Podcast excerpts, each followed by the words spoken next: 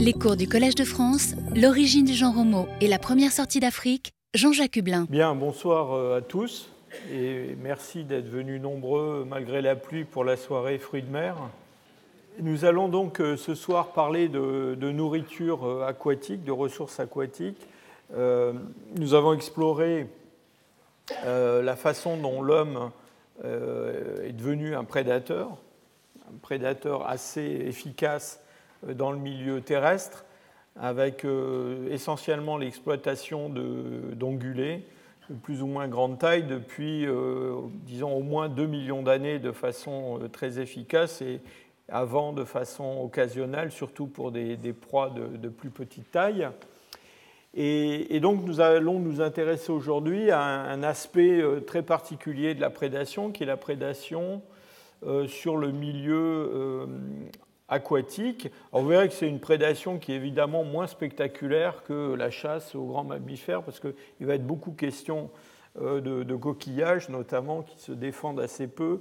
Euh, euh, et, cette, euh, cette, exploitation du milieu marin, enfin du milieu aquatique plutôt, parce que vous verrez qu'il y a le milieu marin et il y a le milieu aquatique d'eau douce qui sont deux, deux environnements quand même assez différents. Cette exploitation, c'est quelque chose qui est très important pour les populations modernes, pour les populations actuelles. Euh, il y a une grande partie de la population mondiale euh, qui vit près des, côtes. Et, euh, et, depuis un moment, donc les, ressources que procure la pêche, la collecte d'animaux qui vivent dans les environnements aquatiques, j'ai déjà évoqué les coquillages, mais il y a aussi toute une faune d'oiseaux, par exemple, qui vit aussi près de, près de l'eau qui a été exploitée par l'homme. Donc c'est une ressource qui est très très euh, très importante pour, euh, pour euh, différentes raisons. Et cette, cette attraction pour les, les, environnements côtiers, vous allez le voir, a de nombreuses implications sur les populations humaines et, on le pense, sur leur, leur évolution. Alors, euh, cet intérêt pour le, milieu aquatique, évidemment, euh, soulève pas mal de questions. D'abord, euh, ça peut paraître quelque chose de d'assez évident, mais il faut, quand même le dire. il y a peu d'espèces terrestres qui se nourrissent dans le milieu aquatique sans être adaptées au milieu aquatique évidemment, l'état de, euh, par exemple, de mammifères euh, euh, adaptés à la, vie marine, qui vivent dans les milieux côtiers, qui se nourrissent de poissons, de, crustacés, de, coquillages. L'homme est assez remarquable en ce sens que, a priori, il n'a pas d'adaptation au milieu aquatique, encore qu'il y a une théorie qui, a, connu son heure de, gloire, qui est celle du, singe aquatique. Hein, euh, qui justement, euh, tirant argument de cette, euh, cette, attirance, cette appétence de, l'homme pour le, milieu aquatique, a imaginé que l'origine des hominines se trouvait dans une adaptation de grands singes ben, à, des, environnements de lacs, par exemple en Afrique de l'Est. Je dois dire que c'est une théorie qui est très, très, très minoritaire. Et la question qui se pose, euh, enfin, une des questions qui se pose euh, à propos de cette adaptation au milieu côtier, au milieu aquatique, c'est celle de euh, son âge, de son origine. Quand, à quel moment dans le passé, les hommes ont réellement commencé à exploiter les ressources aquatiques? Alors, ce que vous trouverez dans beaucoup de, manuels, d'articles de, vulgarisation, euh, c'est un schéma qui est, assez simple et qui est le schéma d'une émergence quand même très euh, tardive de cette exploitation du milieu aquatique. Le, scénario qui est généralement euh, présenté et, que vous connaissez déjà en partie, c'est celui d'une longue évolution des hominines avec une, dominance du régime euh, végétarien, avec une consommation occasionnelle euh, de viande. et puis avec les représentants du genre Homo, et en particulier avec Homo erectus, à partir de 2 millions d'années, un développement de plus en plus grand de la consommation de viande, de graisse, avec des comportements de charognage, de, chasse. Et dans ce paysage-là, eh bien, longtemps, on a reconnu euh, uniquement à notre espèce, Homo sapiens, eh bien, euh, la capacité à euh, prélever de la nourriture dans le milieu aquatique. Or, évidemment, en général, quand on parle de milieu aquatique, on pense aux poissons. Bon, vous verrez que le poisson, c'est quand même une affaire assez, assez tardive. Il y a d'autres ressources aquatiques. Donc euh, l'idée qui a longtemps euh, prédominé, c'est que euh, c'est notre espèce et encore ces formes vraiment récentes qui se sont intéressées, si je peux dire, à la ressource aquatique, avec un contraste assez marqué avec d'autres formes d'hominines récentes, comme l'homme de Néandertal, à qui longtemps on n'a pas reconnu une, grande, une, grande, capacité à à exploiter ce, milieu aquatique. Alors de fait, quand on regarde euh, la préhistoire récente, quand je dis la préhistoire récente, je parle vraiment de l'Holocène, hein, des derniers 10 000 ans, eh bien euh, là on a des, populations, en particulier dans le Mésolithique d'Europe, qui sont euh, très dépendantes du milieu aquatique et, notamment du milieu marin. Euh, ce que vous voyez à droite euh, de cette diapositive, je ne sais pas si ça vous parle beaucoup, mais c'est ce qu'on appelle un Kokenmudding. C'est un, mot danois qui, qui, signifie littéralement euh, dépotoir de cuisine. Et c'est en fait un site archéologique qui est composé d'un empilement de coquillages. Alors on connaît des, accumulations comme celle-là dans différentes régions du monde, pas seulement euh, dans le mésolithique euh, de la, mer Baltique ou de la, mer du Nord, hein, on en connaît un peu partout dans les régions côtières pour des périodes récentes, sont effectivement des accumulations de, déchets de nourriture euh, dans lesquels on trouve des vestiges archéologiques, dans lesquels on trouve aussi souvent des restes humains, des sépultures, des restes d'animaux domestiques quand il y en a, ou de, de faune de mammifères quand elles ont été chassées.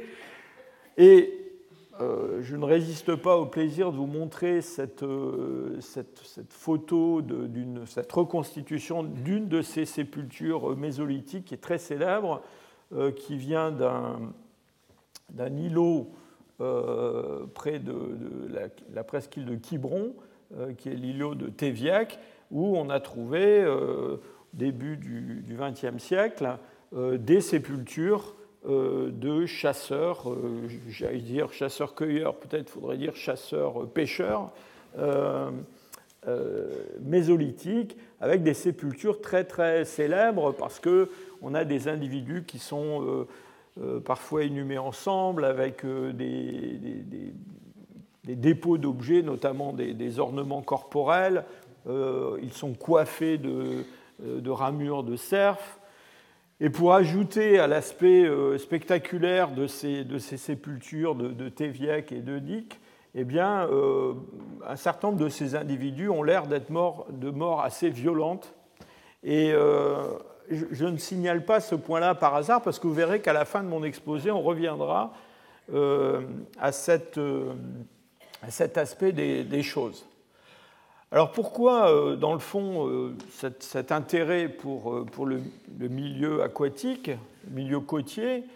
Eh bien, d'abord, il faut bien dire que la ressource aquatique présente de, grands avantages sur le plan nutritif, hein, et notamment parce que c'est une source d'acides gras insaturés. On en a déjà parlé plusieurs fois. Je vous rappelle que euh, à peu près 60% de notre cerveau est fait bah, d'acide gras, justement, euh, en particulier un acide qu'on appelle DHA, et puis un autre acide qu'on appelle euh, araquinodique. Et comment dire, ces, acides gras insaturés, eh bien on, peut les, on peut les synthétiser enfin, notre, il y a une, voie de, synthèse, mais quand même qui est assez limitée. Et il vaut mieux se procurer dans l'alimentation des sources directes de ces, de ces acides gras. et d'ailleurs, on pense que dans l'évolution des hominines, il y a eu des, mutations, en particulier d'un gène euh, qu'on appelle FADS2, euh, qui est une, qui, est une, enzyme qui euh, est très importante pour la synthèse justement de ce, ce DHA dont je, parlais à l'instant. Et on, voit qu'il y a au cours de l'évolution récente de l'homme des modifications de cet aspect du, du génome. Donc c'est quelque chose d'assez critique et euh, si on peut se procurer euh, des acides gras euh, insaturés dans l'alimentation, c'est encore mieux. Donc c'est pour ça qu'il faut manger des poissons gras et, des, des, fruits de mer. Alors après, sur le plan de l'impact de cette exploitation du milieu marin sur les populations humaines, ce qu'on observe en général, c'est que l'exploitation du, milieu côtier, du milieu euh, en particulier marin, euh, entraîne une augmentation de la taille des populations, en tout cas une augmentation de leur densité. Pourquoi? Eh bien parce que c'est un, c'est un milieu qui est très riche, hein. c'est un milieu qui, si on est capable de l'exploiter, euh, procure une grande quantité de, calories, de ressources, et donc, on observe généralement dans les populations, je parle de populations évidemment pré-agriculture, on se rend compte que les chasseurs-cueilleurs qui vivent dans ces, euh, ces, régions littorales ou ces régions d'estuaires eh bien, ont une, forte densité. Et cette forte densité s'accompagne d'un certain nombre d'autres traits, en particulier une mobilité qui est moins grande que celle des, euh, des populations qui vivent dans les milieux continentaux, tout bêtement parce que, dans le fond, euh, quand on exploite un milieu qui, a une grande productivité, eh on a moins besoin de, se déplacer de façon logistique pour euh, trouver différentes sources d'approvisionnement. cette, cette exploitation du milieu aquatique entraîne ou implique euh, le développement de technologies particulières. Alors évidemment, il y a tout ce qui est lié à la pêche, au filet, etc. Mais même avant ça, euh, on, est obligé de développer quand même un minimum de technologies pour, euh, pour exploiter ce milieu, ce milieu aquatique. Et, cette sorte de, stimulation, si je peux dire, vers la complexité comportementale, elle s'exerce aussi dans la sphère sociale, et on, voit que les sociétés qui, vivent dans ces, régions littorales euh, sont des sociétés souvent qui sont plus euh, stratifiées, euh, qui ont une plus grande complexité sociale. par exemple, pour parler de choses très récentes, hein, les Indiens de la côte nord-ouest de, l'Amérique, la région de Vancouver par là, euh, eh bien, euh, sont des, gens qui, sans avoir accès à l'agriculture, ont néanmoins développé des sociétés complexes, hiérarchisées, qui, évoquent les sociétés complexes urbanisées qu'on trouve dans, l'Ancien Monde. Hein. Ce sont des sociétés qui, avaient euh, la, possibilité d'exploiter un milieu extrêmement riche et donc qui avaient des, des surplus, si je peux dire, alimentaires, euh, qui pratiquaient euh, l'esclavage, qui, pratiquaient des, formes d'organisation sociale que généralement on ne trouve pas dans des populations de chasseurs-cueilleurs euh, qui vivent de façon beaucoup plus dispersée, diluée.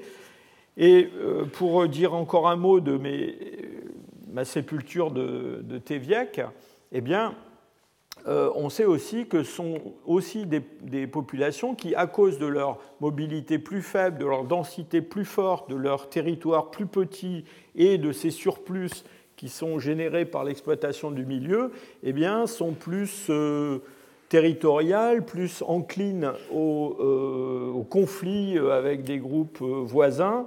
Et certains ont vu dans, ce, comment dire, dans cette situation-là eh bien, un un stimulus vers le développement de, traits psychologiques purement humains, comme par exemple l'altruisme, certains traits comme ça qui sont dont on imagine qu'ils peuvent se, développer plus facilement dans ce genre d'environnement. Euh, et je, reviendrai sur ces questions vraiment à la fin de, mon exposé. Alors cette image de, dans le fond, pas de poissons, pas de, de fruits de mer euh, pendant toute l'évolution des hominines, et puis juste à la fin, avec notre espèce, euh, le développement de ces, c'est modding et de toute cette exploitation du milieu euh, marin ou, ou, fluviatile, eh bien, au cours des 10-20 dernières années, a changé considérablement. Parce qu'on s'est rendu compte qu'en fait, l'intérêt des, hommes, et, quand je dis des hommes, je parle des, non-homo sapiens, hein, de forme ancienne du genre homo, eh bien, euh, cet intérêt pour cet environnement, c'est quelque chose en fait de très ancien. Et comme souvent, euh, je l'ai souligné dans mes cours, euh, je pense qu'on est revenu un petit peu d'un raisonnement en termes de présence-absence de comportement vers une vision plus complexe des choses, où ce qu'on voit en fait sont des transitions et puis des, intensifications de, comportements, euh, mais qui dans le fond euh, existent depuis euh, beaucoup plus longtemps qu'on ne, ne l'a pensé. Alors, première, et ça, ça a été une grande surprise, première découverte qui a vraiment mis l'accent sur cette exploitation des ressources aquatiques chez des homos très anciens, puisqu'il s'agit d'un site qui se trouve à l'est Turkana et qui a presque 2 millions d'années. Donc on parle là vraiment des tout premiers Homo erectus, hein, très certainement. Euh, c'est un site dont je vous ai déjà parlé, euh, qui, qui, est désigné par un acronyme absolument imprononçable, euh, mais bon, qui se trouve à l'est du lac Turkana, donc on va en rester à cette, cette dénomination pour ce soir. Et donc dans ce site euh, archéologique, on trouve euh, des restes, un petit peu de restes d'animaux terrestres, vous voyez, c'est cette barre verte, mais à côté de ça, les barres rouges que vous voyez, ce sont des animaux qui vivent dans le milieu aquatique et qui ont été exploités par les, par les hommes. Euh, un petit peu de, poissons, enfin pas mal, euh, des crocodiles, alors pas des énormes crocodiles, mais des petits crocodiles, et puis aussi des, tortues.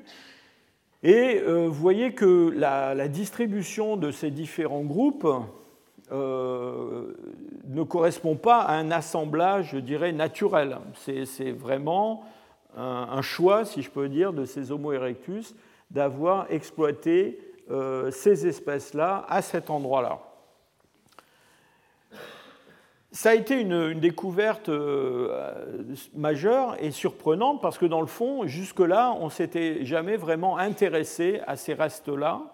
Et euh, il faut dire que c'est vraiment en utilisant des techniques, en particulier de microscopie assez pointues, qu'on a pu visualiser sur ces eaux, en particulier de, poissons, de ces gros poissons-chats du genre euh, Clarias, euh, des traces de découpe qui sont très fines, qui ne sont pas faciles à voir et qui sont présentes sur pratiquement tous les restes qu'on trouve dans ce, dans ce site. alors, il prouve évidemment l'exploitation de ces animaux par des hommes qui avaient des outils de pierre, mais ça, cette, cette origine anthropique des accumulations, elle transparaît aussi dans d'autres euh, aspects. Par exemple, juste pour vous donner un, exemple, un détail, euh, les, carapaces de tortues euh, sont brisées d'une façon qui est assez particulière, avec des angles de fracture particuliers qui sont différents de ce que l'on trouve quand des carnivores, les, félins, occasionnellement, s'ils attrapent une tortue, les, les grands fauves africains vont la vont l'ouvrir, vont la dévorer. Euh, donc on a pu étudier tout ça avec, euh, avec beaucoup de détails. Et ce sont deux chercheurs qui sont associés à mon équipe, hein, Brown et Archer, qui ont en particulier travaillé sur, ce, sur ces sites. Alors, ce qui est, intéressant dans, ce site de, de l'Asturcana, où on a exploité des, des, poissons, des tortues, des crocodiles, alors qui est un exemple un petit peu unique pour l'instant, hein, euh, mais la question que pose cette découverte, c'est que dans le fond, euh, il faudrait revisiter avec le bon œil, le bon microscope, de nombreux assemblages qu'on a peut-être euh, euh, éliminé un petit peu rapidement, qu'on n'a pas regardé avec, avec trop d'attention. Et vous savez, en archéologie, euh, très souvent, on ne trouve que ce que l'on cherche. Hein. Donc si on se met en tête de trouver quelque chose, on le trouve, et si on pense que ça n'existe pas, on ne le trouve pas. Donc je suis persuadé qu'on trouvera d'autres sites comme celui-là. Alors dans ce site, on trouve donc ces grands poissons chats, et ces, poissons euh, sont vraiment des poissons de, grande taille. Quand je dis de grande taille, je veux dire qu'ils sont de grande taille par rapport aux poissons euh, chats qu'on trouve dans des assemblages naturels qui ne sont pas anthropiques, de la même époque ou euh, plus récents. Donc là, vous avez la comparaison avec des séries du Pléistocène moyen, une série moderne, une série du Pliocène. Tout ça sont des assemblages naturels. Et vous voyez que la taille des, poissons dans ce site de, de l'Asturcana, c'est une taille euh, euh, assez, importante. Et donc ça, ça traduit un, comportement euh, particulier des hommes. Et ce comportement particulier des hommes, on pense que c'est un comportement saisonnier. C'est-à-dire que quand on regarde l'évolution de la taille de ces poissons au cours de l'année, eh bien, on voit qu'elle change. Euh, en particulier, bon, bah, évidemment, ils, naissent, ils grandissent, ils grossissent, et puis il y a aussi un, dire, ils contiennent aussi un certain nombre de, matières grasses. Et ce qui est euh, tout à fait intéressant, c'est que euh, quand on regarde le moment de l'année où ces poissons ont le poids maximum, eh bien, ça correspond au moment de l'année où les précipitations euh, sont assez faibles, c'est-à-dire qu'on est en fin de saison sèche.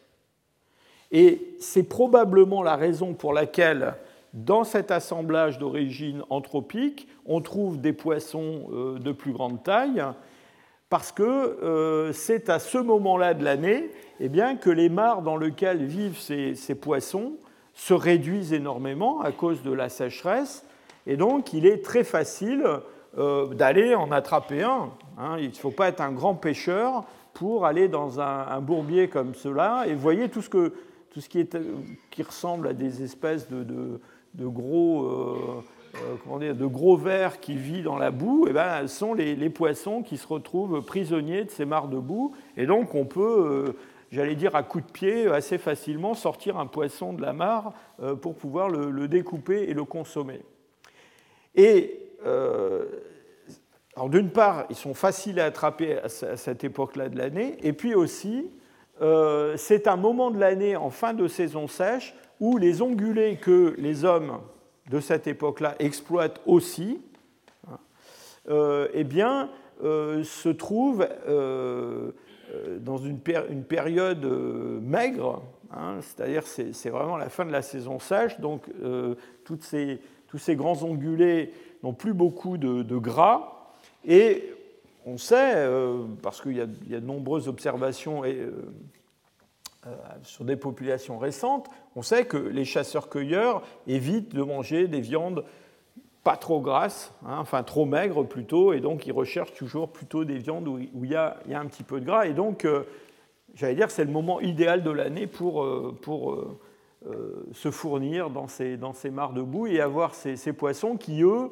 euh, ne subissent pas des fluctuations de leur masse grasse euh, très conséquentes pendant le cycle saisonnier, puisque bon, bah, ils vivent dans l'eau. Et donc on peut voir en fait cette adaptation, cette consommation de, poissons qui, produite dans ces mares à la, à la, fin de la saison sèche, dans le fond comme une une forme de diversification des ressources qui répond aux, effets négatifs de la saisonnalité. Je vous remontre cette image que je vous ai montrée l'année dernière, je crois, peut-être aussi en début d'année. Euh, où on voit euh, le genre d'environnement où vivent différentes espèces d'hominines.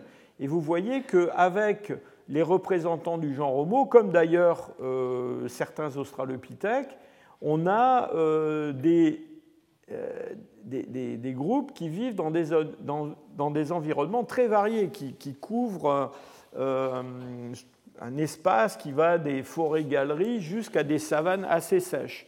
Et cet environnement, en particulier de la savane assez sèche, c'est un environnement qui est éminemment saisonnier avec un cycle de saison sèche, de saison des pluies. Et donc, euh, il faut pouvoir s'y adapter. Et donc, en diversifiant ces ressources de nourriture, eh bien, on peut répondre aux, risques que présente la vie dans cet environnement-là, qui est beaucoup plus euh, comment dire, euh, inégal tout au long de l'année que l'environnement originel de euh, de, forêts, de forêts-galeries. Donc ça, ce sont des données isotopiques que vous connaissez bien maintenant et qui sont fondées sur l'analyse du de l'isotope 13 du carbone. Cet intérêt des, des, Homo erectus pour le milieu des lacs, des mares en Afrique de l'Est, c'est quelque chose qui apparaît pas seulement à cause des restes de poissons, de tortues et de, et de crocodiles qu'on a trouvés à l'est Turkana, mais aussi euh, à quelque chose qui a été révélé assez récemment euh, à travers euh, différentes études dans la même région avec des empreintes de pas qui se trouvent fossilisées eh justement dans des anciennes berges de ces lacs. Euh, donc il faut imaginer la périphérie de, ces lacs ou de ces grands étangs avec euh, des berges qui sont boueuses et qui sont piétinées par les hommes et les animaux qui s'enfoncent, qui laissent des traces de pas. Et à la fin de la saison sèche, quand l'étendue d'eau disparaît complètement ou quand le, lac se réduit énormément en taille, eh bien, ces surfaces se dessèchent. Et si on a de la chance, il se produit quelque chose comme par exemple une éruption volcanique de cendres volcaniques, ça n'arrive pas tous les jours, heureusement, euh, ni tous les ans, eh bien, euh, on peut avoir euh, des empreintes de pas qui se trouvent fossilisées, qu'on va retrouver un million, million et demi d'années après. Alors, vous voyez qu'on a fait quand même déjà un petit saut dans le temps, mais c'est simplement qu'on a à cette époque-là, dans cette région de l'Est Turkana, une grande quantité de ces, traces de pas qui ont été trouvées dans plusieurs localités. quand je dis une grande quantité, c'est des centaines, hein, ce n'est pas juste quelques-unes. et donc on a pu les étudier très en détail euh, reconstituer vraiment la morphologie des pieds, la démarche, euh, euh, le type d'individu, reconstituer leur taille, reconstituer les groupes et voir comment ils étaient composés même. Hein. Alors il y a plusieurs, enfin il y a deux points essentiels qui sont à, relever dans ces, empreintes. Alors d'abord, on ne trouve pas que des empreintes humaines, on trouve des empreintes de toutes sortes d'animaux qui vivent et dans ces environnements où il y a ces lacs, même s'ils ne les fréquentent qu'à certains moments. Par exemple, les ongulés euh, doivent venir boire euh, au moins une fois par jour euh, dans ces lacs, et donc on va trouver leurs empreintes aussi sur les berges. Il y a une chose qui est assez remarquable, c'est que quand on, compare la quantité de traces de pas d'origine humaine au nombre d'empreintes qui sont laissées par d'autres créatures, d'autres mammifères, eh bien, on observe que c'est ce que vous voyez ici à droite. Hein, donc c'est euh, une de ces, une de ces euh, comment dire, euh, fouilles. vous voyez en vert représenter le nombre de traces de pas laissées par des hominines par rapport à celles euh, laissés par exemple par des, bovidés ou des suidés. c'est absolument énorme. C'est plus du tiers des empreintes observées sont laissées par des hommes. Alors que quand on regarde dans le registre fossile, c'est-à-dire dans les sites paléontologiques qui est à côté, combien de spécimens fossiles humains on trouve par rapport aux bovidés ou à d'autres espèces, hein, les hippopotames, les éléphants, etc. Vous voyez que cette barre verte est, ridicule. C'est quelques pourcents, et encore quelques pourcents, on, est, fou de joie quand on a quelques pourcents d'hominines dans un site paléontologique. Hein. Euh, donc, euh, cette, disproportion entre le nombre de traces de pas observées et puis le nombre de fossiles qu'on connaît dans les, sites paléontologiques à côté, qu'est-ce que ça traduit? Ben, Ça traduit que les hominines, eh euh, spécifiquement, ont une grande activité autour de ces lacs. Donc ce n'est pas juste par chance qu'on a quelques empreintes, c'est parce qu'ils y sont euh, très souvent, euh, qu'ils fréquentent systématiquement ces environnements et quand on regarde, ici c'est une étude qui a été faite, de l'orientation de ces traces de pas par rapport à la, géographie qu'on peut reconstituer d'un de, ces, de ces lacs. Et vous voyez que quand on regarde ce qui se passe avec mes, mes bovidés, hein, mes, grosses antilopes, eh bien, la direction des pistes de ces antilopes sont en gros des pistes qui sont perpendiculaires à la ligne euh, de rivage de ce lac. Pourquoi? Bah, ce sont des animaux qui viennent boire et qui repartent d'ailleurs probablement le plus vite qu'ils peuvent, parce que euh, c'est aussi un endroit où les carnivores les, attendent, alors que les, traces laissées par euh, des hommes, généralement, sont plutôt des traces qui sont des traces parallèles à la ligne de rivage de ces lacs. Et ce qu'on a pu reconstituer avec ces traces de pas, eh bien, c'est euh, en fait euh, le, comment dire, le, déplacement de groupes de plusieurs individus, parfois pas mal, euh, qui sont apparemment plus particulièrement des hommes, des hommes dans le sens des mâles, hein, euh, parce qu'ils ont des traces de pas qui sont beaucoup plus grandes par rapport à la moyenne des traces de pas qu'on trouve généralement euh, dans ces niveaux-là. Et donc on a, euh, on a cette image de groupes de, ne peut pas s'empêcher de dire, de chasseurs qui se déplacent le long de ce lac et qui en gros patrouillent le long de la rive et laissent leurs leur traces de pas de façon très abondante, très fréquente. Pourquoi? Eh bien Parce que probablement ils, patrouillent à la recherche d'opportunités de, nourriture, peut-être pour euh, euh, chasser euh, des, ongulés, peut-être pour récupérer des, des carcasses d'animaux tués par des carnivores, ou chasser les carnivores pour récupérer les carcasses, mais peut-être aussi euh, justement pour acquérir des ressources aquatiques du type euh, euh, crocodile, tortue, voire ces, pauvres poissons-chats qui peuvent se trouver prisonniers d'une flaque de, boue quelque part. Donc vous voyez que ces découvertes de l'Est africain nous montre qu'en fait, euh, dès que les hommes ont commencé à exercer une prédation sur les ongulés de façon intense, ben, presque immédiatement, ils s'occupent aussi du milieu aquatique.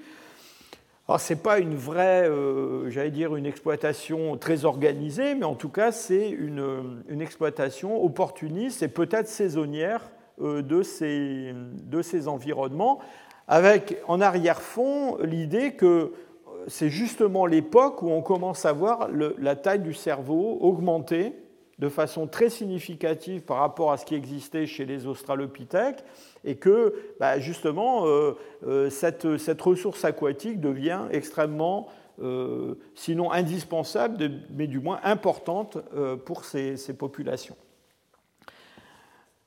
Alors, je voudrais vous parler maintenant d'une autre découverte très récente qui a été faite et qui concerne aussi les Homo erectus, mais des Homo erectus plus récents.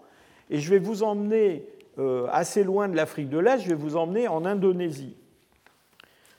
Vous vous souvenez certainement que le, terme d'Homo erectus euh, a été, euh, en tout cas le terme d'erectus, hein, de, l'espèce erectus, pas Homo erectus, mais Pithecanthropus erectus, a été créé par un, médecin anatomiste néerlandais qui s'appelait Eugène Dubois et qui était, un, était passionné par les questions d'évolution, par les questions de, de relations de l'homme avec les, grands singes en termes de, phylogénie, qui était un grand admirateur de d'Eckel, ce, ce, biologiste allemand euh, de la fin du, 19e siècle.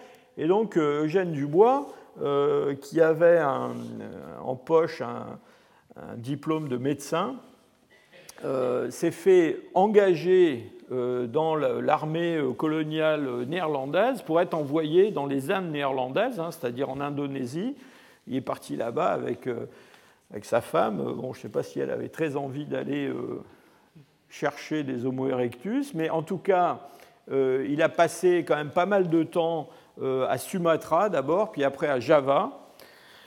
Et à Java, il, a, il, a, fini par développer des fouilles le long de la rivière Solo dans un, site qu'on qui, appelle Trinil, qui est là dans le, dans le centre de l'île de Java. Alors il avait, il avait quand même de l'aide parce qu'il avait un groupe de, euh, de, bagnards qui étaient condamnés aux travaux forcés. Et donc, euh, bon, voilà, euh, on lui avait donné ce groupe de bagnards et donc lui, il les utilisait pour chercher des fossiles. Et donc les bagnards ont été assez efficaces pour creuser les rives de cette, de cette rivière. Et donc, c'est au cours de ces fouilles que comment dire, Dubois a trouvé une dent, une calotte crânienne, et puis enfin un fémur, et puis d'ailleurs d'autres fémurs ensuite. Et c'est sur, le, sur la description de, cette, de, ce matériel qu'il a créé le terme de Pithecanthropus erectus, qui va plus tard devenir Homo erectus quand on va inclure dans l'hypodigme d'Erectus d'autres fossiles chinois en particulier. Alors Dubois euh, bon, a décrit ces fossiles, les a publiés. Euh, il est rentré euh, aux Pays-Bas, je pense, attendant d'être reçu avec, avec beaucoup de, comment dire, d'admiration et d'estime.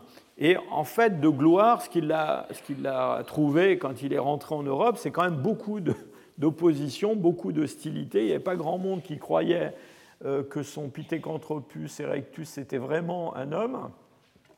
Et il a eu une, il a une, vie, une fin de vie assez, euh, comment dire, euh, triste d'une certaine façon, parce qu'il a même fini par, par enfouir tous ses fossiles dans une malle et, ne plus laisser personne les, voir, parce qu'il en avait un peu assez de, se faire contredire. Bon, je pense qu'il avait une personnalité un petit peu spéciale du bois aussi. Hein. Et alors, il n'a pas euh, ramené aux Pays-Bas que ces restes de, de il a ramené aussi bah, tout le produit de, de, ces fouilles, et le produit de ces fouilles se trouve aujourd'hui euh, dans un musée euh, néerlandais qui se trouve à Leiden et qui, s'appelle Naturalis, qui a été refait complètement. je vous conseille, si, vous allez aux Pays-Bas et que vous avez une chance d'aller voir ce, ce musée, c'est un musée qui est assez formidable. Je ne sais pas s'ils ont réouvert le musée maintenant avec sa, nouvelle présentation. Moi, je l'ai vu avant, puis j'ai eu l'occasion de le voir pendant les travaux. Euh, c'est un, énorme musée, c'est magnifique. Et donc, dans ce musée, il y a des collections qui viennent de sites archéologiques, et ces collections n'ont pas toujours été, euh, comment dire, euh, étudiées, décrites par les gens qui les ont exhumées. Hein. Donc, on a des caisses, des boîtes et parfois, il est intéressant d'aller voir euh, ce qu'il y a dans les boîtes de gens qui ont travaillé il y a 50 euh, ans, 100 ans ou plus. Et donc, c'est ce qu'ont fait certains de mes collègues néerlandais. Et donc, dans les collections de Dubois, dans les collections de Dubois, il y a beaucoup euh, d'os d'éléphants, de, de, crânes de buffle, de choses comme ça. Mais il y a aussi des coquillages qui sont des coquillages d'une espèce de, moule d'eau douce euh, du genre euh, pseudodone. et ces, ces, ces, quelqu'un a remarqué qu'ils étaient assez curieux parce que la plupart d'entre eux avaient une perforation à un endroit très particulier de la coquille. Et cette perforation paraissait être une perforation qui était une perforation volontaire. Alors, on a, on, a, beaucoup étudié cette série de mes collègues qui s'appelle Jordans, qui, travaille donc euh, euh, à Leiden. Et euh, c'est une spécialiste aussi de, datation. Donc elle a profité pour faire des, analyses sur le matériel qui vient de la collection de Trinil. Il y a aussi un projet de terrain actuellement qui, reprend les, fouilles de, du bois. Alors d'abord, on a redaté le site qu'on croyait être un peu plus ancien que ça. On croyait que c'était plutôt Trinil autour de 700 000. On est plutôt autour de 500 000, donc sont, disons, des Homo erectus assez euh, tardifs. Alors, qu'est-ce qu'il en est de ces coquilles qui apparemment ont été percées par des Homo erectus euh, il y a 500 euh, 000 ans? Eh bien, ce qui se passe avec, eh bien, c'est la chose suivante. Alors, cette petite vidéo, c'est une vidéo qui m'a été donnée par mon, mon amie Hélène Coquignot, qui est euh, anthropologue à Bordeaux et qui a, euh, qui a la demande des, euh, comment dire, des, auteurs de cet article à, scanographier des, coquillages vivants, enfin vivants, avec les parties molles à l'intérieur, et qui m'a donné cette petite vidéo qui montre ce qui se passe quand on perfore ces coquilles à cet endroit-là. Vous voyez qu'à l'intérieur, il se trouve un muscle qui ferme ces lamellibranches. Et quand on introduit un poinçon à cet endroit-là, eh la coquille s'ouvre. Et euh, manifestement, euh, nos Homo erectus d'il y a 500 000 ans avaient euh, compris comment procéder. Et ce qu'on trouve à, à, Trinil, à côté de ces, ces, lamellibranches d'eau douce, hein, eh bien, on trouve des dents de requin, euh, en particulier de requins taureaux, enfin de plusieurs euh, types de dents de requin.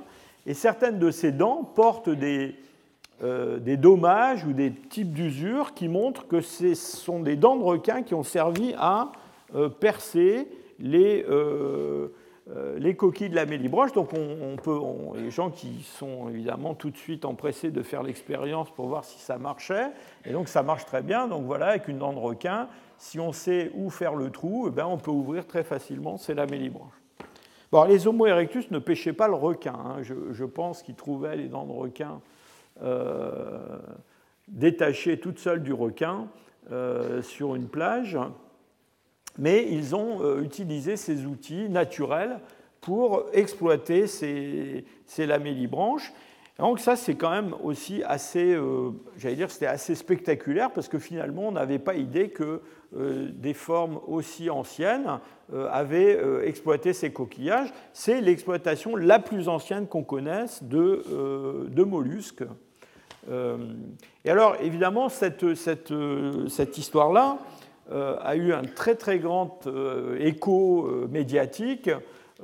pourquoi? Eh bien Parce qu'on s'est rendu compte que sur une de ces coquilles de la mélibranche, eh bien, il y avait, je ne sais pas si vous le voyez très bien, mais il y avait un zigzag gravé, peut-être avec une dent de requin ou autre chose, mais qui était manifestement quelque chose d'intentionnel qui avait été fait sur, à la surface de ce coquillage.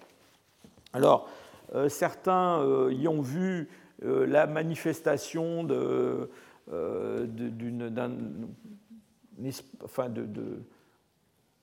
forme de, symbolisme. Hein, bon, je pense que c'est peut-être poussé un peu loin l'interprétation de ce, trait, parce qu'après tout, ça peut être, ça peut être un jeu, hein. c'est sûrement pas un accident, mais c'est quelque chose qui a été fait.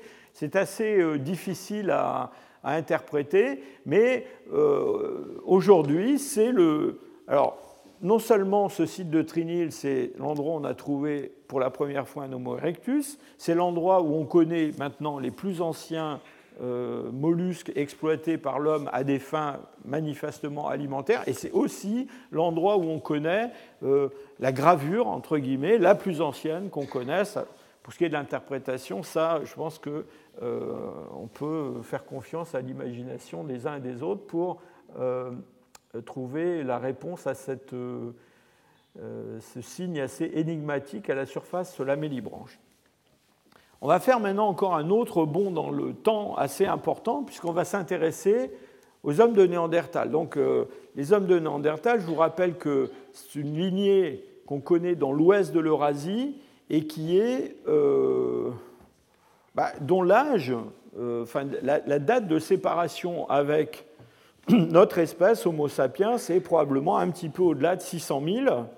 Donc, on, on, enchaîne, si je peux dire, à partir d'Homo erectus, et on va se déplacer maintenant dans l'ouest de l'Eurasie. Dans l'ouest de l'Eurasie, évidemment, c'est le, le, berceau de la préhistoire, de la paléoanthropologie, donc c'est un endroit où on a énormément de sites parce que euh, ça fait un siècle et demi et même un peu plus qu'on les cherche et qu'on les trouve et qu'on les fouille.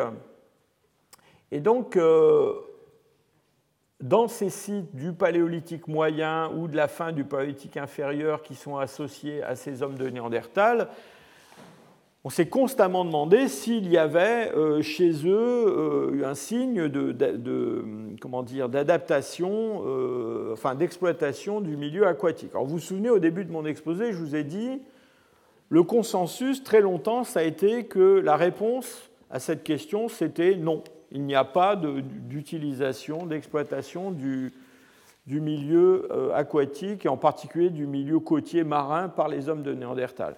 Alors là encore, c'est un point de vue qui a été euh, fortement modifié depuis euh, au moins une dizaine d'années à cause de découvertes nouvelles.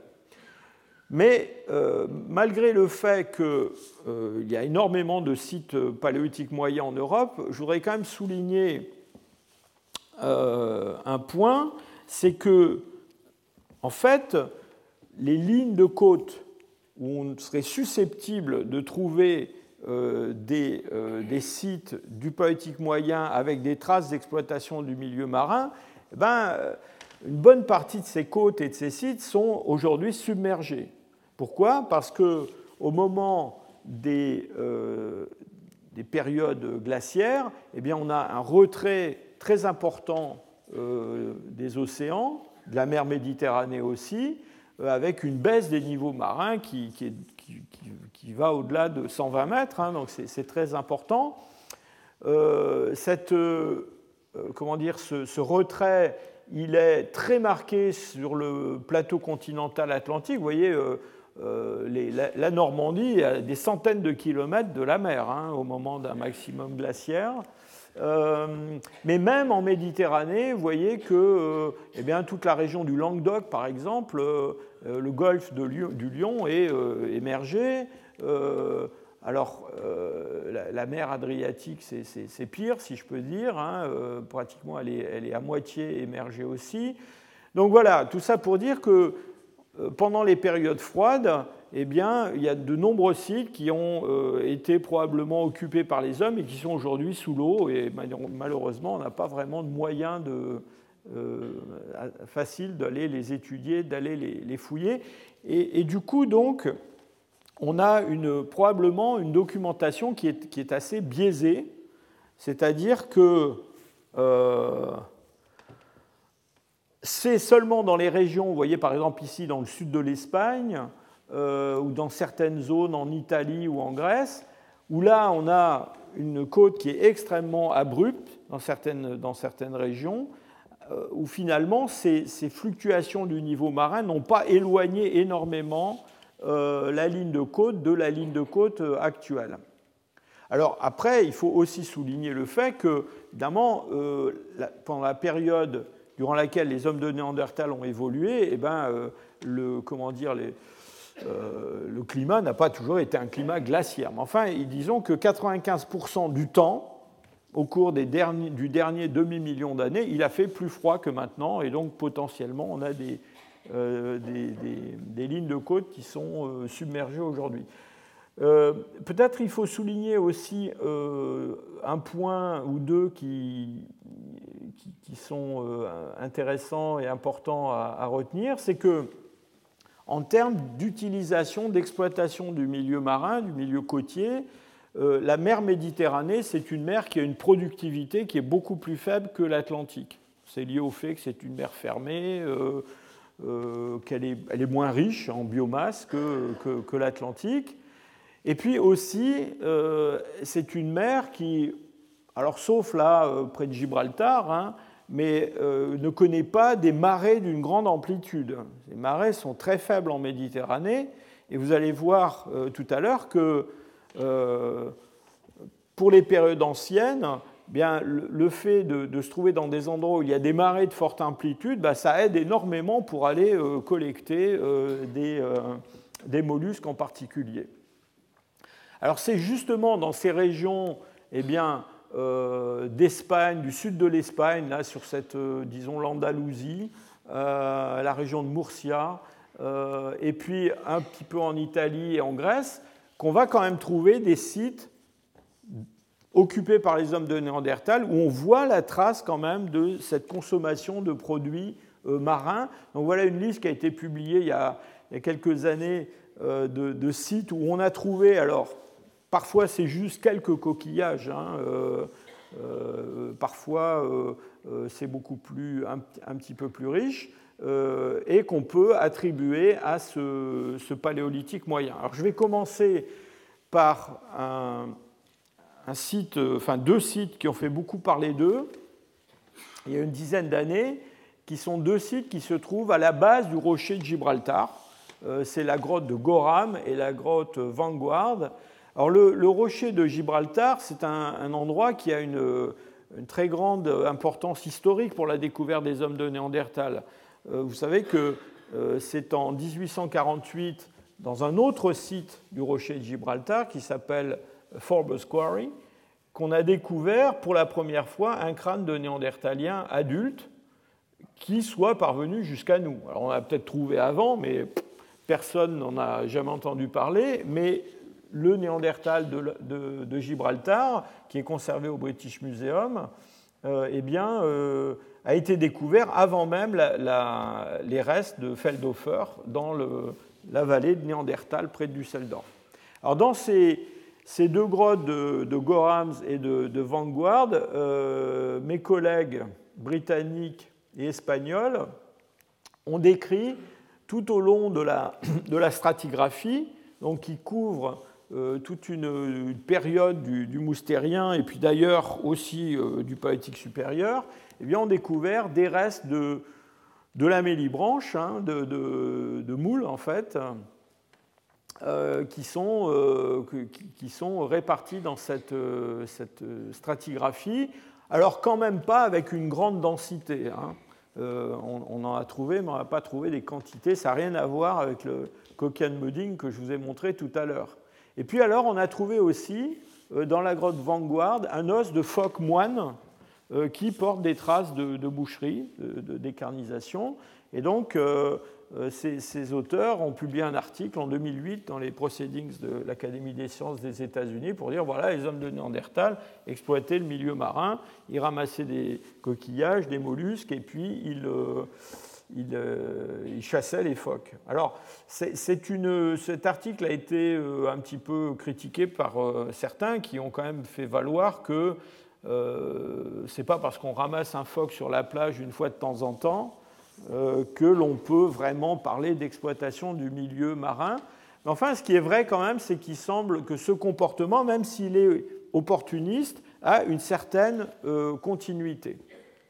Alors on a aussi des, sites en Italie, je vous l'ai dit. En particulier, il y a un site euh, qui n'est pas très loin de Rome, euh, un morceau de, côte près de Monte Circeo. Monte Circeo aussi un site très important euh, parce qu'on y a découvert un, crâne de Néandertal. eh bien, il y a une grotte qui s'appelle la Grotta di Mocerini, où on trouve des, coquillages et puis aussi des restes de tortues marines et donc c'est aussi un de ces cas où on a des, euh, restes de, euh, enfin des restes d'animaux marins associés à des industries du paléolithique moyen. Alors les auteurs qui ont étudié ce site, euh, Marie Steiner et, son époux Steve Kuhn, ont quand même souligné le fait que ça semble être une, une, exploitation de, basse intensité. Hein. Et on trouve dans ce site aussi d'ailleurs des restes d'ongulés qui sont exploités par le, peut-être sous forme de, charogne par les, Néandertaliens. En tout cas, c'est l'avis de ces auteurs. Alors, la seule exception que je connaisse à cet euh, aspect quand même de faible intensité de, l'exploitation du milieu marin par les, Néandertaliens, c'est un site qui est en Espagne à nouveau, près de Malaga, euh, qui est la grotte de Bajondillo, où là on a quand même des centaines et des centaines de fragments euh, de, moules qui se trouvent dans des niveaux qui ont été occupés par ces hommes de Néandertal. Alors, un point ou deux à, souligner à propos de cette activité des Néandertaliens, euh, encore une fois peut-être de basse intensité, peut-être euh, un peu opportuniste et, sporadique dans le, milieu littoral. Euh, il y a aussi quelque chose qui est assez curieux, qui mérite d'être souligné, c'est l'utilisation des, coquilles pour fabriquer des outils. Et on a euh, des outils. Euh, alors, si vous regardez ça de loin, ça ressemble à des outils en pierre taillée, mais ce ne sont pas des outils en pierre taillée, ce sont des outils en coquillage taillé, et sont singulièrement ces, euh, gros lamellibranches du genre Calista, qui ont été traités exactement comme le silex pour fabriquer des racloirs qui ont été retouchés. Et on trouve, ben, ma foi, on trouve ces sites un petit peu dans les mêmes endroits où on trouve les sites où il y a une exploitation euh, des euh, mollusques euh, pour l'alimentation. Autre aspect de l'utilisation d'espèces marines, ce sont des coquillages qui ont été découverts dans le sud de l'Espagne, toujours la même région. Hein. Ceux-là sont près de Murcie, donc on n'est pas loin des, sites que je vous montrais à, Malaga par exemple, euh, et sont des, coquillages euh, de, de, glyciméris qui ont euh, une perforation et qu'on a daté récemment autour de 115 000 ans dans une grotte qui s'appelle la Cueva de los Aviones, près de Murcia. Et certains, enfin en tout cas euh, un de mes collègues portugais, Joao Zilao, euh, euh, présente ces, ces, coquilles comme des, des, objets à valeur symbolique, comme des, ornements, des bijoux si vous voulez. certains portent des petites traces de, de, pigments. Bon, je, dois dire quand même que je suis assez sceptique euh, pourquoi? Eh bien Parce qu'il euh, est impossible de prouver que ces perforations sont intentionnelles. Je pense que d'ailleurs eux-mêmes n'y croient pas trop. Euh, ces coquillages-là, si vous les ramassez sur une plage usée par la, par la mer, vous avez de grandes chances d'en trouver une bonne quantité qui sont percées. Euh, alors après, on peut discuter, savoir si là, il n'y a pas plus de coquillages percés ou si les trous n'ont pas une taille bien particulière. Mais enfin bref, euh, toujours est-il que, euh, surtout moi, ce qui me frappe, c'est le fait qu'on connaisse un site moustérien où on a une poignée de coquillages percés naturellement. Je vous rappelle qu'on connaît en Europe des centaines de sites paléolithiques moyens dans lesquels on n'a jamais rien trouvé qui ressemble vraiment à quelque chose comme ça. Euh, et c'est quelque chose de très différent de ce qu'on va trouver avec euh, des hommes modernes, et notamment en Afrique euh, à la même époque. On a aussi, toujours dans le sud de l'Espagne, alors ce sont toujours les mêmes auteurs, hein, un coquillage qui vient d'une grotte, alors elle qui se trouve à 60 km de la mer, et c'est un, pecten, bon, qui a un trou, pareil, il y a peut-être des traces de colorant à l'intérieur. Euh, bon, le problème de ce, pecten, c'est que son origine, euh, je dirais, chronologique, euh, même stratigraphique, n'est pas très très claire. Et le niveau dont il, l'a livré, c'est un niveau qui est daté de environ 37 500 ans, 37 400 ans en, chronologie calibrée. Alors, apparemment en contexte moustérien, mais 37 500 ans, c'est une époque où on a déjà des hommes modernes en Europe. Hein. Donc, euh, est-ce que ce sont vraiment les néandertaliens qui l'ont laissé là euh, Est-ce qu'il n'y avait pas des hommes modernes autour? On ne sait pas trop. En tout cas, toujours est-il que, de mon point de vue, c'est très différent de ce qu'on a en, Afrique à la même époque, autour de 100 000 ans. Hein.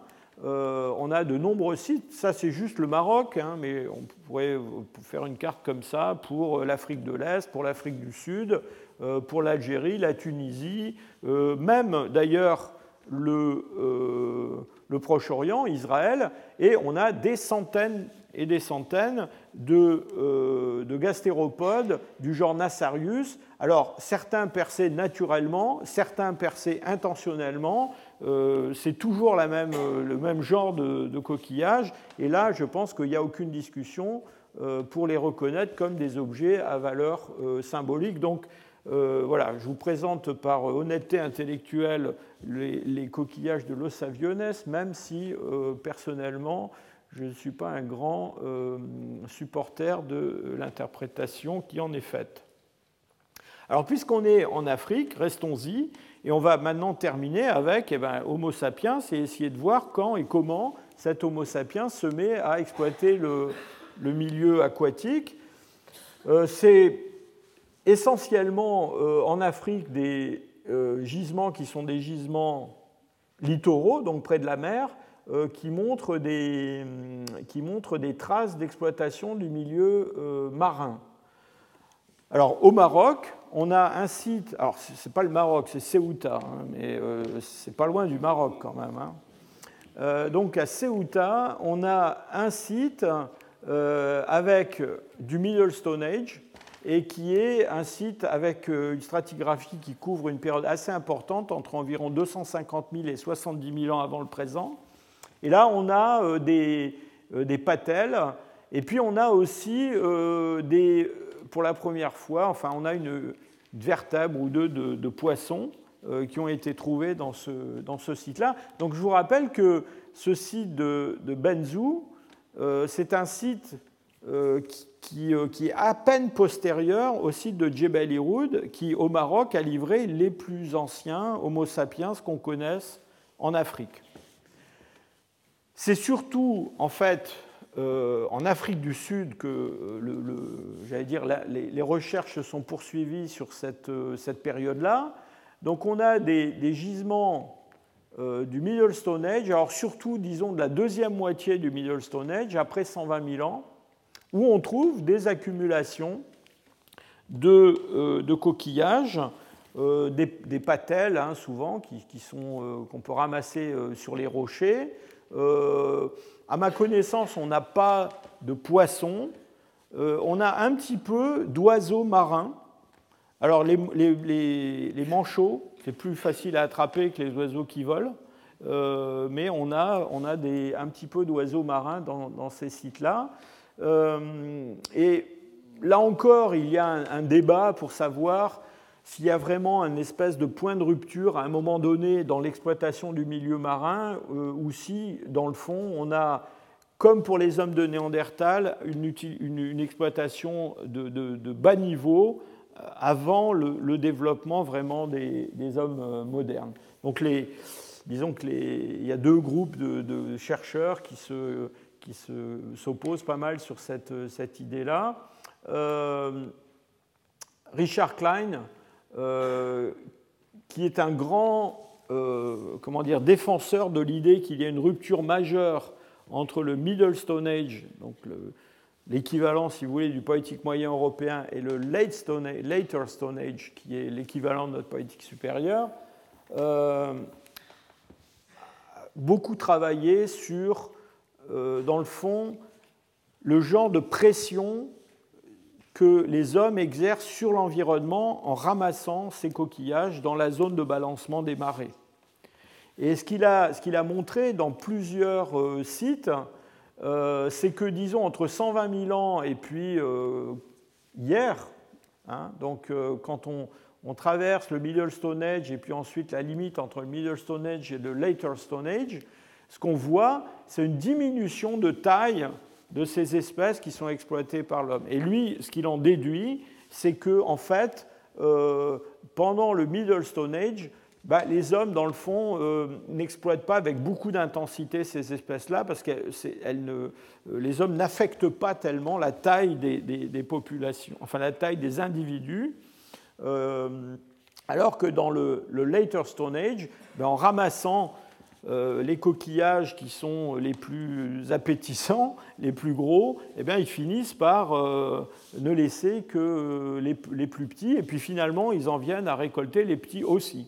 Et on a, enfin, Klein a montré dans d'autres travaux qu'on a le même phénomène avec, euh, avec les tortues terrestres, par exemple. Hein. Les tortues terrestres dont on trouve les restes dans le Middle Stone Age sont des tortues terrestres plus grosses que euh, les tortues terrestres qu'on trouve dans le Later Stone Age. Euh, toujours pareil, hein, parce que dans le Later Stone Age, elles n'avaient pas le temps de devenir trop grosses avant d'être attrapées. pareil pour d'autres proies. Euh, surtout des proies, euh, disons, euh, qu'on peut simplement ramasser, hein, collecter, comme les, tortues ou les, coquillages.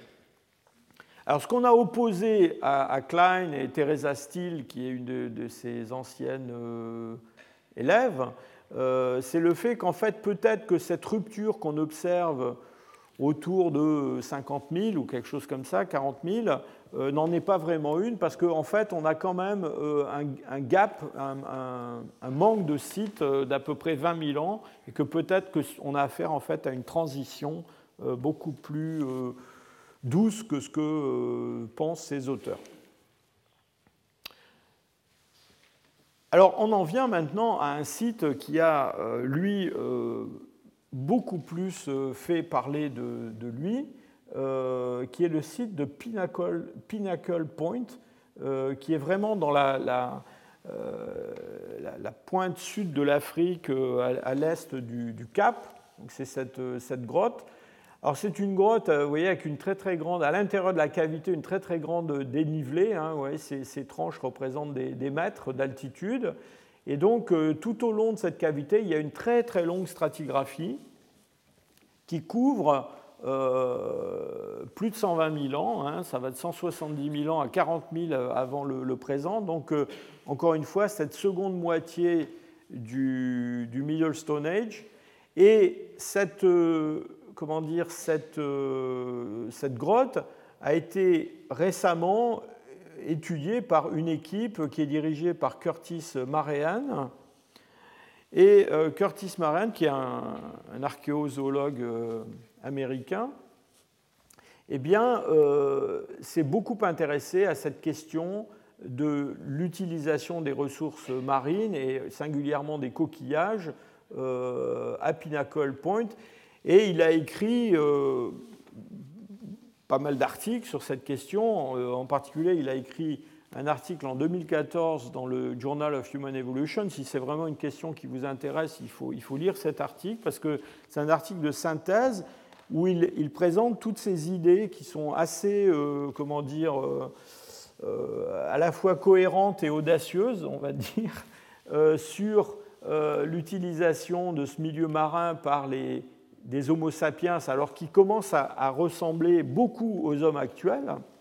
Et Curtis Marean voit dans l'exploitation du milieu marin, qui est aujourd'hui juste en face de la grotte, eh bien vraiment l'origine euh, de nombreux traits comportementaux des hommes, des Homo sapiens, et de ce qu'on appelle parfois en archéologie, c'est un concept qui est assez critiqué, mais le concept de, modernité culturelle.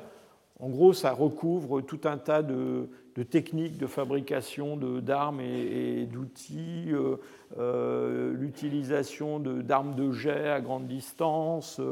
donc il y a toute une variété de pointes euh, euh, parfois assez euh, légères, géométriques, qui ont été fabriquées par ces hommes. Et puis surtout, ces productions, ces productions d'objets non utilitaires, comme les, fameux Nassarius percés que je vous ai montré tout à l'heure, des gravures, donc une, une complexité sociale qui n'était pas présente jusque-là dans le Middle Stone Age d'Afrique, et où on voit, pour beaucoup euh, de chercheurs, l'origine, dans le fond, de la, complexité moderne qu'on va trouver hors d'Afrique, puisque c'est hors d'Afrique que vont se répandre les descendants de ces Africains modernes, disons, qui ont 100 000 ans ou plus ou un peu moins, puisqu'il y a eu plusieurs sorties d'Afrique.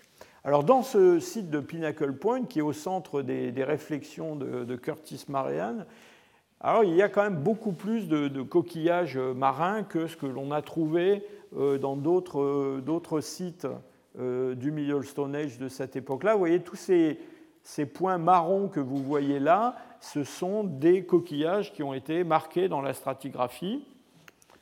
Alors bon, évidemment, ça, il y a une superposition de, pas mal de, j'allais dire, de niveaux en profondeur, mais euh, vous voyez qu'il y a quand même beaucoup de coquillages. Encore une fois, on n'est quand même pas dans des accumulations comparables à celles du, mésolithique que je vous ai montré tout à l'heure. Mais enfin, il y, a des, il y, a des, coquillages. Pour vous donner une idée, euh, voilà, dans, dans un, un, plan d'un niveau de, euh, de la grotte euh, Vanguard. Vous vous souvenez, cette grotte près de Gibraltar où on a euh, trouvé des coquillages dont on pense qu'ils ont été exploités par les, Néandertaliens. C'est la grotte où il y a ce petit, cette phalange de, phoques, moines. et voilà une surface équivalente à Pinnacle Point où on a marqué les, coquillages. Vous voyez qu'on est dans un ordre de grandeur complètement différent. Donc il y a une, exploitation euh, beaucoup plus grande des coquillages. Et donc euh, Curtis Marian, lui, voit vraiment un contraste très très marqué entre le monde des hommes modernes en Afrique et le monde des hommes de Néandertal en Europe. Et euh, il pense que autour de cette, exploitation du niveau marin se joue toute l'élaboration de la complexité, dans le fond, des sociétés modernes de chasseurs-cueilleurs. Et je reviens à ces notions que j'évoquais au début de mon, exposé, euh, le fait que la, productivité du milieu côtier permet d'avoir une densité de, population plus importante, euh, et puis avec cette, densité plus forte, eh bien, tout un tas de, conséquences, en, particulier autour de la, la territorialité des groupes, euh, de la complexité euh, sociale des groupes et de leur euh, comportement, des échanges, des conflits, une technologie qui, se, qui s'emballe un peu avec la production de toutes ces, armes de, chasse, mais peut-être pas que de chasse après tout, qui sont produites par ces hommes. donc voilà, lui pense que c'est vraiment là qu'on trouve dans l'exploitation du milieu marin l'origine de beaucoup de comportements des chasseurs-cueilleurs euh, moderne. Et il a beaucoup insisté dans ses travaux sur le fait que, euh, dans le fond, la, question c'est pourquoi, euh, pourquoi on, assiste à cette, évolution en Afrique, dans les zones côtières, et pourquoi, avec les hommes de Néandertal, ça ne se produit pas. Alors on peut penser que c'est lié à des conditions de, de milieu, le fait que vous vous souvenez que la Méditerranée, c'est un milieu qui est euh, moins riche, moins productif euh, que les océans, comme l'océan Atlantique ou l'océan Indien. Euh, évidemment, ça pose quand même la question de... Il y a des Néandertaliens qui vivent pas seulement au bord, qui ont vécu pas seulement au bord de la Méditerranée, on en a au Portugal, hein, on en a ailleurs en, Europe. Alors, bon, c'est vrai qu'il y a cette question de la submersion des, sites qui sont euh, des sites côtiers en Europe. Ensuite, il y a le, fait que euh, dans, la Méditerranée, eh ben, on a des, des comment dire, des, des, marées qui ont une amplitude beaucoup plus faible, ce qui ne facilite pas vraiment la collecte de ces coquillages qu'on trouve dans, euh, ces sites comme Pinnacle Point. Et donc, Curtis Marian s'est beaucoup intéressé à la question de la, euh, collecte des coquillages, quelles espèces de coquillages on peut collecter en fonction de la profondeur à laquelle ils, euh, vivent. Et donc, en gros, ses études sur Pinnacle Point montrent surtout que, en fait, les hommes ont su tirer avantage euh, des très fortes marées qui se produisent à certains moments de l'année, et même du, cycle, d'un cycle beaucoup plus rapide. Euh, et en fait, cette côte qui se trouve en face de Pinnacle Point, si on y va aujourd'hui pour ramasser des coquillages, eh bien, on se rend vite assez compte que c'est quand même un exercice qui peut être assez dangereux. pourquoi? Eh bien, Parce que ben, justement, il y a des marées qui, peuvent être d'assez grande amplitude. Et donc, il y a des, zones dans lesquelles on trouve certaines espèces de coquillages qui sont plus ou moins désirables pour euh, la consommation, euh, mais qui aussi présentent des, euh, des, niveaux de danger plus ou moins grands. et bon, évidemment, si on va dans les endroits où il y a, qui sont très profonds, je vous rappelle qu'en Afrique du Sud, il y a des, requins blancs qui euh, qui patrouille euh, pas très loin du, gisement, là. Euh, et donc, en fait, quand, on analyse les coquillages trouvés à Pinnacle Point, ce qu'on voit, c'est que c'est surtout pendant les, épisodes de marée basse de grande amplitude que les hommes sont venus chercher des coquillages parce qu'ils sont allés ramasser des espèces qui ne sont accessible que pendant ces marées basses de très grande amplitude. Et donc, d'après enfin, lui, euh, ce qu'il met en avant, en tout cas dans, ce, dans cette étude de 2014, c'est le fait que ces hommes modernes, euh, ils, exploitent ce milieu marin euh, d'une façon assez stratégique en, tirant euh, profit de ces épisodes de marée basse de grande amplitude et que cette exploitation, elle fait partie d'un cycle euh, d'exploitation d'autres ressources, y compris des ressources continentales, et que dans le fond, c'est la capacité des hommes à prévoir la, comment dire, l'accessibilité de ces ressources qui fait leur euh, efficacité hein, en termes de, de, collecteurs, de chasseurs-collecteurs. Et donc c'est euh, l'insertion de ces, de ces, épisodes de, ressources euh, marines euh, au milieu d'épisodes pendant lesquels ils exploitent le milieu continental, eh bien, qui explique la, densité des, de l'occupation humaine dans ce site. Et en particulier, ce qu'il met en avant, c'est le fait que pour vraiment pouvoir exploiter, à moins d'être tout le temps là à attendre que la mer se retire, euh, pour arriver à exploiter ces espèces-là de mollusques, eh bien, il faut, dans le fond, avoir une notion euh, de l'influence de la Lune sur le cycle des marées. Et que dans le fond, la grande différence, peut-être d'après lui, encore une fois, entre ces hommes modernes qui vivent il y a 100 000 ans à Pinnacle Point et d'autres formes archaïques qui exploitent le milieu marin de façon beaucoup plus euh, opportuniste, un, peu aléatoire, eh bien, c'est que ces hommes-là, ils, ont compris que euh, c'est avec la pleine lune et avec la nouvelle lune euh, qu'on va avoir les, marées basses les plus importantes et que c'est à ce moment-là qu'il faut venir pour récolter ces espèces-là et que le reste du temps, il vaut mieux aller chasser autre chose sur le continent. Et, donc c'est presque un aspect, euh, enfin c'est un aspect de complexité cognitive en fait qui est mis en avant par euh, Marianne pour expliquer cette, cette densité euh, des vestiges dans cette, dans cette région-là. Et encore une fois, euh, il, voit une espèce de feedback entre cette complexité et puis euh, le, le, succès, si je peux dire, en termes économiques et le, progrès en termes de, complexité du, du, comportement. Alors quand les hommes modernes sortent d'Afrique, là on va commencer à trouver, alors dans le paléolithique supérieur d'Europe, euh, l'exploitation non seulement euh, du milieu côtier littoral, mais on va aussi trouver euh, dans les sites du, du Paléolithique supérieur des vestiges de, poissons. C'est la première fois que je vous parle de poissons dans cette histoire. Eh bien, de poissons qui viennent du, du milieu fluvial.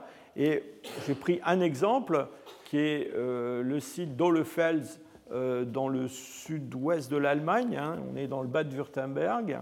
Euh, où vous voyez que les hommes pêchent toutes sortes de, poissons. Alors évidemment, les, salmonidés on peut assez facilement les attraper en profitant de, leur cycle de reproduction quand ils remontent, quand ils remontent les, rivières.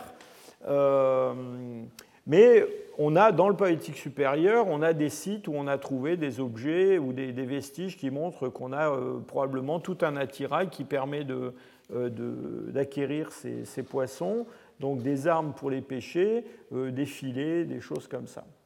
Et l'idée euh, qui, s'est fait jour, c'est que dans le fond, avec l'arrivée des hommes modernes en Europe, avec le poétique supérieur, on assiste à une grande diversification des ressources euh, exploitées par rapport à ceux qui étaient exploités par les Néandertals auparavant. Dans le fond, les, hommes de Néandertal, ils étaient des chasseurs euh, très efficaces pour euh, acquérir des mammifères de grande taille ou de taille moyenne,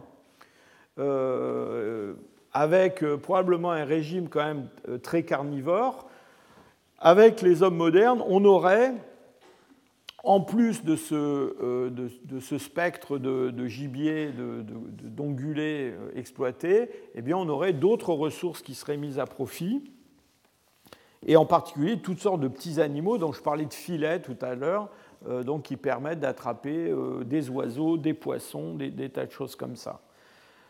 Alors c'est un, un, débat qui n'est pas entièrement clos, si je peux dire. Ce qui est vrai, c'est que quand on regarde les vestiges de ces animaux-là, on en trouve, on les trouve de façon plus abondante dans les sites du Paléolithique supérieur que euh, dans les sites plus anciens. Maintenant, en termes de euh, d'effets euh, dans l'alimentation, euh, là c'est un petit peu plus débattu.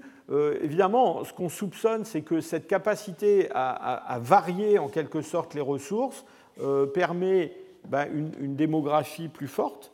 Hein. Donc ça expliquerait que les hommes modernes, dans le fond, aient, rapidement aient vu leur nombre s'accroître. Euh, et puis aussi une, forme de sécurité alimentaire, parce que plus on a des ressources diversifiées, et plus on a de chances de survivre quand il y a une, euh, la disparition d'un gibier ou la raréfaction d'un gibier habituel, qui est évidemment toujours problématique quand on est trop euh, spécialisé dans ces sources d'alimentation. Alors un des, éléments qui alimentent ce débat sont des recherches, encore une fois, isotopiques. Vous vous souvenez que euh, si les, isotopes du carbone, enfin la, proportion d'isotopes 13 du carbone varie euh, en fonction des, comment dire, des, chaînes trophiques qui s'enracinent dans des sources végétales différentes, eh bien on a une, variation de l'isotope de l'azote 15 dans euh, en particulier le collagène des fossiles qu'on peut étudier, et qui nous indique où est-ce qu'on se trouve dans la chaîne trophique plus ou moins haut et donc comment on peut identifier des, formes plus ou moins euh, carnivores. Et quand on compare ces variations des isotopes, euh, de l'isotope 15 euh, du delta, donc de, l'azote 15, dans des, vestiges animaux de différentes espèces, on se rend compte que effectivement, on a euh, des carnivores au-dessus des herbivores qui eux-mêmes sont au-dessus des plantes. Et on a dans le milieu aquatique euh, euh, certaines espèces qui ont des valeurs en azote 15 qui sont extrêmement élevées. Et pourquoi? Eh bien parce que l'azote 15, dans le fond, sa proportion augmente à chaque fois qu'on passe d'un niveau trophique au niveau suivant, c'est-à-dire dans une chaîne de, prédateurs à consommateurs. Et dans le milieu marin, ou dans le milieu aquatique en général, d'ailleurs pas seulement marin, eh bien, ces chaînes trophiques sont beaucoup plus longues parce qu'on a euh, des petits poissons qui mangent euh, euh, des poissons encore plus petits, des moyens poissons qui mangent les petits poissons, des gros poissons, les moyens poissons, etc. etc. Et même les mammifères et les prédateurs marins, il y a aussi tout un, comment dire, une chaîne de, prédateurs qui se... Les orques mangent des phoques. Hein. Donc euh, il y a beaucoup de, beaucoup de, prédateurs, si je peux dire, empilés les uns au-dessus des autres. Et donc on a des valeurs très élevées euh, du carbone 15, du, de l'azote 15 pour ces, super prédateurs. Et quand on regarde les valeurs de l'azote 15 chez les hommes, et qu'on compare les valeurs qu'on a mesurées chez des néandertaliens qui sont représentés ici par des petits, des petits carrés, blanc. Vous vous souvenez que je vous ai présenté les, Néandertaliens quand même comme des, super carnivores. Hein. On a de bonnes raisons de penser qu'effectivement, ils mangeaient quand même pas mal de viande. Eh bien, vous voyez que, surtout au début du Poétique supérieur, on a des hommes modernes en Europe avec des, qui sont représentés par ces ronds gris qui ont des valeurs encore plus hautes en azote 15. Et donc, euh, mon collègue euh, Michael euh, Richards interprète ça comme, en fait, l'ajout à cette alimentation carnée d'une part aquatique, ces fameux poissons que je vous montrais, ces saumons, ces, ces animaux qui sont capturés dans le, dans le, milieu aquatique par les hommes et qui poussent les valeurs de l'azote 15 encore plus haut. Alors, c'est quelque chose qui est débattu. Pourquoi? Parce que euh, l'environnement, les changements environnementaux, les changements climatiques ont aussi une influence sur ces valeurs isotopiques. Et donc, comme on a affaire à des groupes qui ne sont pas du même âge géologique, il y a peut-être un effet euh, là qui explique ce décalage. Euh, la façon dont, je pense, on va résoudre ce, problème, c'est par l'utilisation d'autres isotopes. Et je vous ai déjà parlé je crois, des travaux de, de Clervia euh, Jaouen, euh, qui travaille sur l'isotope 66 du zinc, et euh, qui a montré dans, plusieurs publications déjà que non seulement les valeurs de, cette, de cet isotope du zinc différenciaient assez bien les, herbivores terrestres des carnivores terrestres, mais que là encore, comme pour l'azote, eh bien, on a euh, des, animaux aquatiques et surtout les prédateurs des animaux aquatiques qui sont fortement décalés euh, vers des valeurs très faibles de cet isotope 66 euh, du zinc. Alors, pourquoi on s'intéresse particulièrement au zinc? Eh bien, parce que c'est un métal. Il se fixe dans les, dans l'émail dentaire au cours du développement et normalement, euh, il se conserve pour toujours. Enfin, il se conserve aussi longtemps que la dent, l'émail dentaire se, se conservent, alors que euh, le problème de l'azote, c'est que euh, c'est un élément qui est contenu dans des molécules organiques comme le, collagène, par exemple. Et ces molécules organiques, avec le temps, disparaissent, disons, au-delà de 50 000 ans, 100 000 ans. Ça dépend un peu de l'environnement. On a de moins en moins de chances de, de le trouver. Et donc ces travaux euh, qui portent pour l'instant essentiellement sur des espèces actuelles, euh, mais on a un, étudiant en thèse qui, travaille sur du matériel fossile et qui valide ces modèles sur des, espèces fossiles. Eh bien, euh, ces résultats obtenus sur le zinc ouvrent des, comment dire, des, des perspectives tout à fait euh, formidables. Pourquoi? Parce qu'au-delà de la résolution de notre euh, problème, est-ce que les hommes du poétique supérieur mangent plus de poissons euh, que les néandertaliens? Eh bien, avec ce genre de technique, on va pouvoir revisiter tous les groupes dont je vous ai parlé aujourd'hui, les néandertaliens, les homo sapiens anciens qui vivent à Pinnacle Point ou ailleurs en Afrique du Sud, les homo erectus, et même au-delà, et euh, analyser euh, le régime alimentaire euh, avec une technique isotopique dans des groupes où jusqu'à présent, eh bien, on n'avait pas la possibilité de le faire avec ces méthodes-là. Alors, ça c'est juste une photo pour vous, vous montrer qu'on arrive à mesurer ces isotopes de façon presque non destructive, hein, c'est-à-dire qu'on utilise un, un laser euh, là, c'est un, un, laser femtoseconde euh, qui permet de faire euh, de tout petits prélèvements qui sont absolument microscopiques dans de l'émail dentaire, l'envoyer dans un spectromètre de masse et de nous donner des mesures de ces, éléments. Donc ça, c'est une recherche. Clairvia Jaouen a obtenu il y a quelques, quelques semaines un financement de l'ERC, qui est l'European euh, Science Foundation, euh, euh, European Research Council, excusez-moi, et qui va donc, dans les années qui viennent, poursuivre ses, travaux sur tous ces groupes dont je vous parle. Voilà, pour terminer, je voulais vous remontrer à nouveau un Kyokan modding pour vous dire que avec la fin des temps glaciaires, euh, eh bien, on assiste à une explosion euh, de l'exploitation de ces ressources aquatiques. Et donc, euh, on parle d'intensification. Hein. L'intensification, ça veut dire comment les hommes arrivent à, j'allais dire, à presser le citron encore plus fort qu'ils ne le faisaient avant.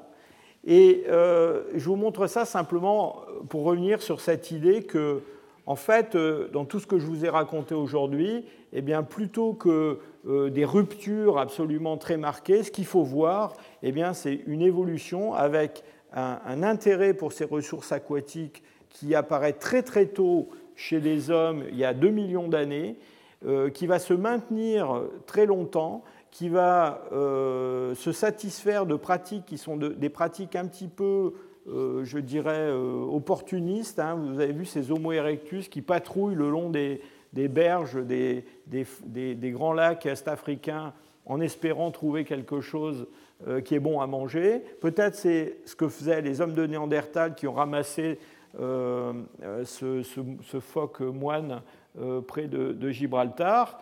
Mais avec notre espèce, on observe quelque chose qui est beaucoup plus systématique.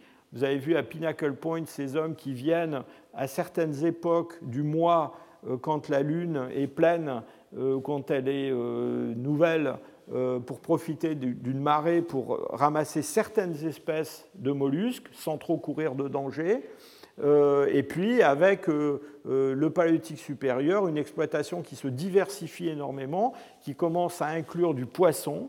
Et puis, finalement, au Mésolithique, euh, là, on a, des, a, des, groupes qui sont vraiment euh, spécialisés dans l'exploitation de ce milieu aquatique, qui sont capables de ramasser des quantités énormes de, ces coquillages, d'ailleurs qui affectent ces populations hein, euh, de, mollusques, et qui, alors eux, sont aussi capables de, pêcher et d'acquérir toutes sortes d'animaux marins, poissons et mammifères marins. Je vous remercie pour votre attention. Retrouvez tous les contenus du Collège de France sur www.colège-2-france.fr.